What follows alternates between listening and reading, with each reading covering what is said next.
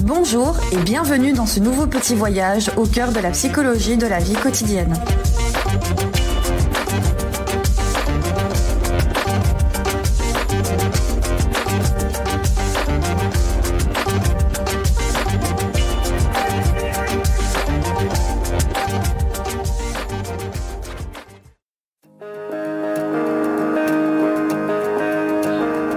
Bonjour.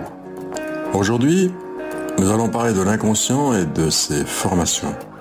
Lapsus, oubli divers, mot d'esprit, rêve, actes manqués.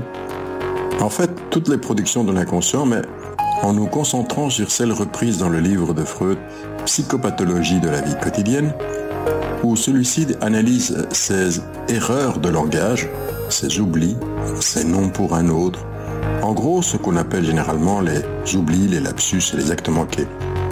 Nous aborderons également, car c'est essentiel, leur rapport avec l'inconscient. Car finalement, qu'est-ce que l'inconscient? Comment se manifeste-t-il et comment on peut parvenir à en découvrir les aspects, les aspects cachés ou, dit avec des mots analytiques, découvrir le sens latent sous le sens manifeste ou découvrir le latent sous ce qui se manifeste? C'est ce que nous allons voir aujourd'hui le plus simplement et en même temps le plus en profondeur possible. Mais avant d'aller plus loin, merci de noter cette capsule, de vous abonner ou de mettre une note à la chaîne ou au podcast et de bien rester jusqu'au bout pour avoir accès à la conclusion qui sera comme la clé du contenu entier de cette capsule. A tout de suite.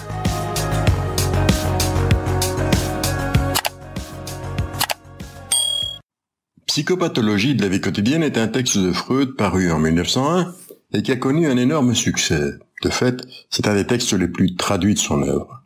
C'est dans ce livre qu'il va parler pour la première fois de toutes ces opérations ratées, de tous ces ratages apparus, comme dirait l'autre, à l'insu de notre plein gré, et que l'on peut rencontrer chez tout le monde. Le névrosé, plus ou moins équilibré psychiquement, chez tout le monde. En fait, il en parlait déjà en 1898 dans une de ses lettres à son collègue Fliss, avec lequel il échangea pendant des années une abondante correspondance. Mais je n'entrerai pas ici dans ces échanges, ni dans cette relation, par ailleurs extrêmement importante dans le développement des idées de Freud. Mais pour entrer dans le vif du sujet, que sont ces actes manqués? Que sont ces ratages involontaires dont il est question? Et puis, quelle serait leur relation avec l'inconscient? On ne peut pas répondre à ces questions sans rappeler comment Freud a découvert l'inconscient. Et il l'a découvert, rappelons-le, au cours de son approche de l'hystérie. En effet, Parmi ces patientes hystériques, il constate comment les paralysies que présentaient ces patientes ne suivaient en rien la logique dite organique, la logique de la médecine. Et c'est là qu'il commence à se rendre compte que quelque chose d'autre devait entrer en action et mener aux dites paralysies. Cette autre logique, Freud va la découvrir en écoutant la parole de ces hystériques. Comment? Ben, Je vais vous donner quelques exemples concrets qui ne sont pas tous pris du livre d'ailleurs. Ainsi, une hystérique qui souffrait d'une paralysie de la jambe raconte qu'elle ne pouvait pas faire un pas de plus pour se rapprocher de son beau-père. On voit ici la littéralité existante entre le fait de ne pas faire un pas vers et la paralysie de la jambe. Un peu comme la personne qui dirait, complètement coincée au niveau des vertèbres, qu'elle en a plein le dos. Ou celle qui, le premier jour en consultation à ma question sur ce qui l'amène, lâche, entre de nombreuses quintes de tout, Oh, je ne sais pas, vous savez, c'est un peu de tout. Ou encore celle qui consulte pour difficultés de concentration et vertige au travail et qui sort lors d'une des séances qu'elle avait dû quitter son emploi précédent situé dans un énorme parc parce qu'elle était allergique boulot. Ou enfin cette autre personne présentant une paralysie faciale qui lâche lors d'une séance et suivant les associations libres de ce qui lui venait à l'esprit, comme le veut la règle, et vous savez ce que c'est si vous avez suivi les différentes vidéos de la chaîne, il sort qu'à un moment précis et important de son existence, elle s'était entendue reprocher quelque chose qu'elle avait ressenti, le reproche donc, comme une véritable gifle intérieure. Voilà pour la littéralité de la parole, du signifiant comme dirait Lacan. Comment ce signifiant fait retour dans le corps? Comme dans la Bible d'ailleurs lorsqu'il est dit « et le Verbe se fit chair ». Et voilà aussi ce que Freud entend de ses patientes et ce qu'il a le génie et le courage de théoriser. C'est donc à travers la psychopathologie de ce qui ne fonctionne pas, de ce qui ne marche pas, ce qui dysfonctionne, à travers la pathologie donc, qu'il découvre comment l'inconscient fonctionne, en général, et pour tout le monde, et donc pas seulement les hystériques, et pas seulement pour les paralysies. En effet, nous avons tous et toutes un inconscient avec ses lois propres, ses propres signifiants, rappelez-vous, et c'est grâce à cette psychopathologie de la vie quotidienne qu'il va réussir à le théoriser. Alors, quelles sont ces lois qui régissent l'inconscient, me direz-vous? Et il nous dit déjà à peu près ce qu'il va développer plus tard dans son interprétation des rêves, paru en 1899-1900, à savoir les lois de la condensation, du déplacement, de la mise en scène, etc. Je ne développerai pas tout cela ici, et je laisse ça pour une autre capsule, pour une autre vidéo, notre podcast qui traitera plus précisément de l'interprétation des rêves. Il s'agit donc ici d'une deuxième étape dans l'élaboration. Pour rappel, d'abord l'étape de l'écoute des hystériques et l'étude des paralysies hystériques avec une logique non organique, comme nous l'avons vu, mais littérale par rapport à ce qui est rapporté du symptôme.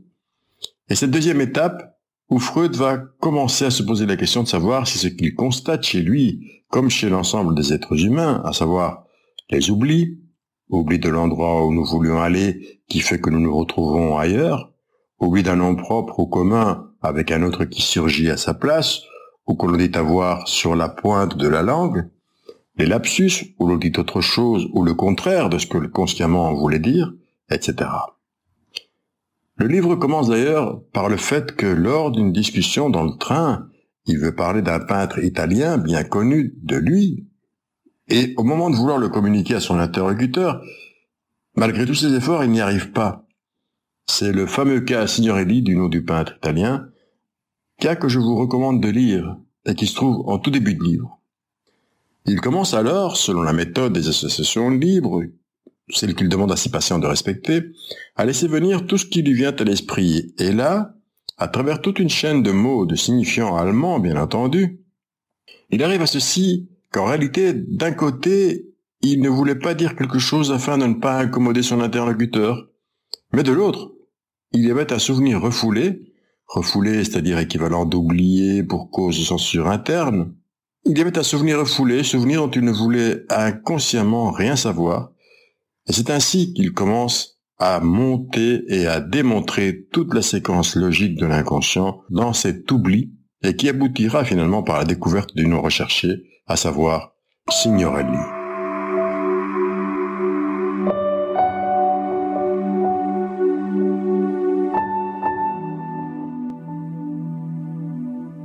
Voilà donc comment travaille l'inconscient.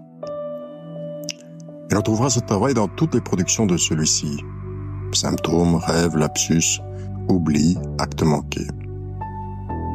Il ménagera toujours donc la chèvre et le chou.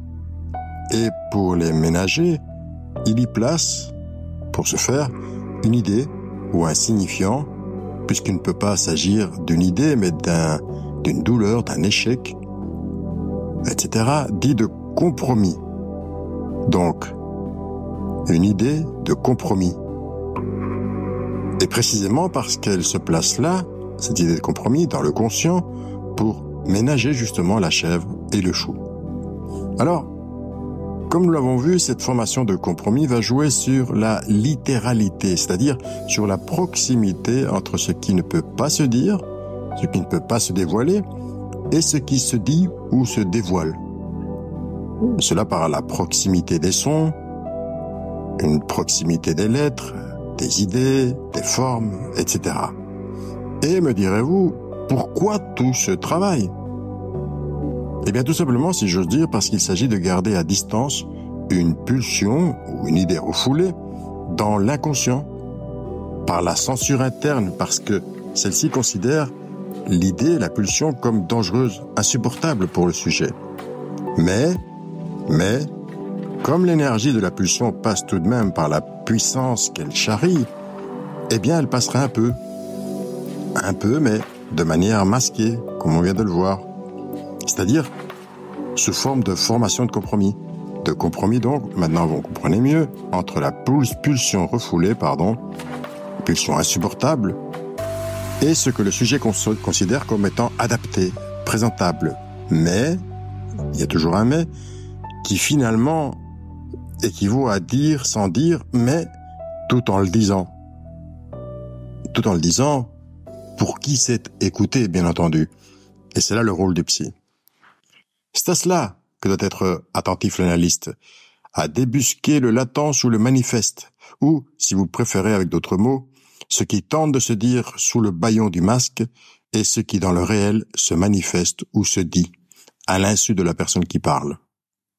Ainsi, l'exemple très connu du juge fatigué et pressé de rentrer chez lui, qui lors de l'ouverture d'un procès annonce que la séance est levée, au lieu, bien entendu, d'avoir annoncé la séance est ouverte. Mais vous en trouverez d'autres si vous êtes attentif à ce qui tous les jours se dit, à ce que vous-même dites sans vraiment vous rendre compte directement de l'erreur commise. Erreur entre guillemets, bien entendu. Mais développons encore davantage cette idée de littéralité avec laquelle nous avons commencé aujourd'hui. L'inconscient travaille donc avec le langage. Nous sommes tous affectés par la parole, par les mots, et il ne peut d'ailleurs en être autrement pour le sujet humain que Lacan appelle le par-l'être. Ainsi, nous tombons malades par la parole. Effectivement, mais, mais nous sortons de la maladie aussi par la parole. Et c'est là que ça devient intéressant pour les psychanalystes et pour la psychanalyse. Comment guérit-on par la parole, concrètement? Et voilà ce à quoi Freud et les premiers analystes ont répondu en ayant le génie Imaginez-vous, dès la fin du XIXe siècle, d'en suivre la piste, et il faut le souligner, d'avoir eu le courage d'avancer et de développer une idée aussi contraire à toute logique, disons, logique classique, logique d'évidence. Le génie et le courage, disais-je, de dire qu'une jambe paralysée du fait de l'hystérie, au point de ne pouvoir faire un pas, aurait à voir avec la littéralité contenue dans ce je ne peux faire un pas de plus vers où je ne peux plus me rapprocher de quelqu'un. La parole qui a à voir avec cette conjonction entre un son et un sens qui, pour le dire rapidement, s'unissent, se coagulent dans une opération de camouflage qui donne naissance à la formation de compromis à cet entre-deux que constituent notamment les symptômes, en dehors évidemment de ce que nous voyons aujourd'hui, lapsus, les actes manqués, les oublis, les erreurs en général. Ainsi, lorsque Freud écrit Psychopathologie de la vie quotidienne, il est de fait en train d'essayer de convaincre la science de son époque qu'il vient de découvrir une autre logique de la pathologie psychique. Un inconscient complexe n'a absolument rien à voir avec l'inconscient pré-freudien.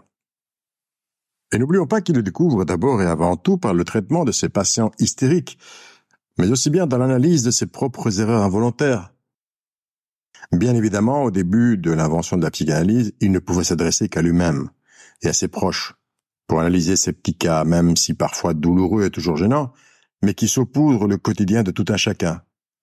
Même si, même si, cela peut s'avérer assez violent et créer de la réprobation pour celui ou celle à qui l'on dit qu'en réalité ce qu'il voulait dire, sans le dire, n'était pas ce qu'il pense, mais bien au contraire quelque chose de bien moins simple et sans importance qu'on ne pourrait croire qu'il ne peut ou qu'elle ne peut pas croire. Ceci explique sans doute pourquoi les réactions violentes et la recherche acharnée d'autres types d'explications, plus ou moins loufoques, de la part de l'ensemble de la société, une violence et un refus qui n'ont pas diminué avec le temps, hélas. Je vous invite à voir d'ailleurs la capsule sur cette même chaîne qui s'intitule Pourquoi tant de haine? À partir de là, comme toujours, Freud, extrêmement minutieux, va accumuler des milliers d'exemples dont il en donnera de nombreux dans le livre analysé aujourd'hui, d'ailleurs. Mais attention, en soulignant à de nombreuses reprises ce qui représente pour tout analyste, et de là la nécessité première d'une analyse personnelle pour qui veut pratiquer la profession, avant même toute étude. En soulignant donc le piège et les dangers de ce qu'il est convenu d'appeler l'analyse sauvage, à savoir de vouloir tout analyser sans laisser que la parole de l'autre soit l'unique fil conducteur sur le trajet balisé des associations libres.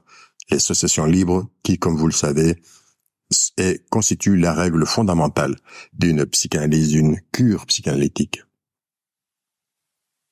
Je le répète pour ceux qui ne le sauraient pas, c'est de laisser au sujet l'entière liberté de parler pendant la séance en associant librement, c'est-à-dire en, lui, en disant tout ce qui lui vient à l'esprit, sans censure, sans que le conscient s'en mêle, ne pas se freiner parce que ce serait indécent, immoral, pas bien élevé, etc.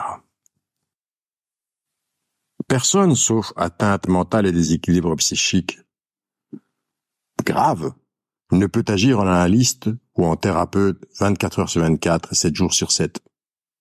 Je me souviens de certains collègues psychologues déjà diplômés par ailleurs, absolument insupportables et avec lesquels il était impossible de passer un moment tranquille d'échange amical. Ainsi, au restaurant, il ne pouvait s'empêcher d'analyser la manière dont vous vous asseyez, les gestes, les mous du moment et terminer par lâcher. Tu es sûr que tu vas bien? La, la manière dont tu tiens tes couverts me dit que tu couvres peut-être une petite dépression. Insupportable. Sauvage et indicateur d'un conflit pulsionnel inconscient non réglé de la part de la personne qui se prenait pour le ou la thérapeute du groupe ou de l'autre. Pourquoi? Pour éviter quoi? Pour prouver quoi? Combler quel manque? Quelle demande? Autant de questions que ces insupportables personnages, adeptes de l'analyse sauvage, auraient sans doute, pu régler dans, dans une analyse et un travail en profondeur sur eux-mêmes. Cela leur aurait permis des relations plus saines, sans cette véritable agression bienveillante, entre guillemets bienveillante, bien évidemment. Mais aussi et surtout, surtout, d'éviter de projeter sur leurs patients, lorsqu'ils seront en cabinet, leurs propres problématiques, et ainsi de venir parasiter la parole de l'autre, donc la thérapie tout entière. Ainsi donc, la conscience serait pour Freud une motion pulsionnelle ou si vous préférez, une force psychique, qui veut, qui demande à se montrer, à se manifester, qui veut, qui cherche à se dire d'une manière ou d'une autre, et puis une autre qui se défend contre cela, car elle ne veut pas que la première devienne consciente, et se montre, se dise, se manifeste. Attention, qu'elle se montre, se dise, se manifeste de manière consciente ou inconsciente. Notamment, je donne l'exemple ici des rêves. Un cauchemar, c'est un rêve qui a raté, c'est-à-dire où ce qui ne pouvait pas être dit tout à coup est sur le point de, de surgir et donc là, la personne se réveille. Alors, la question serait de savoir comment l'inconscient se manifeste.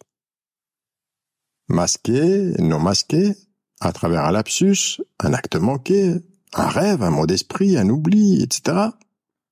Parce que ne l'oublions pas, il doit apparaître forcément masqué, du fait de la défense qui fait office de douanier, de censure, de censeur, entre ce qui peut passer dans le conscient et ce qui doit rester caché, secret, oublié, censuré, refoulé, comme nous disons. En gros, dont le sujet, dont le sujet ne doit rien savoir, ni rien laisser paraître de manière consciente. Pourquoi? Parce qu'à cette force pulsionnelle, à cette marque laissée dans le psychisme au hasard des aléas de la vie, se trouve attachée aussi une sensation de déplaisir tellement forte, tellement insupportable, que la, que la conscience lui interdit de surgir, ne lui laisse pas d'autre choix que le masque, ou le refoulement, la répression. Comment? Ben À travers les failles qui permettent justement qu'apparaissent lapsus, les actes manqués et autres productions de l'inconscient qui vont être reprises et repris dans le livre Psychopathologie de la vie quotidienne.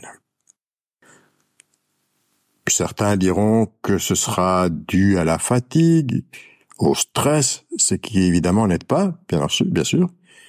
D'autres purement et simplement que ces glissements ou ces slips, comme il est courant de dire aujourd'hui, n'aurait aucun sens caché, aucun autre sens que le simple fait d'être une erreur.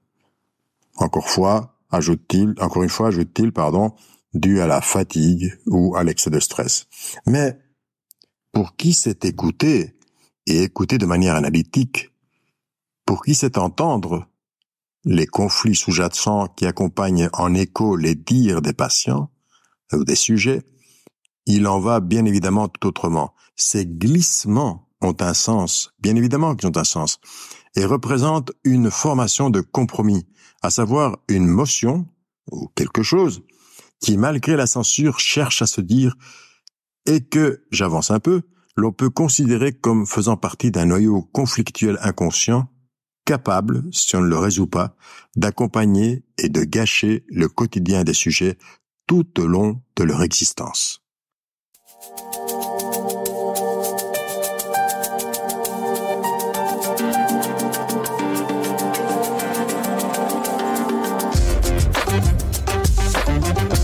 On va en rester là pour aujourd'hui. N'oubliez pas d'aimer si vous avez apprécié, de vous abonner à la chaîne et de partager cette capsule sans modération. À très bientôt!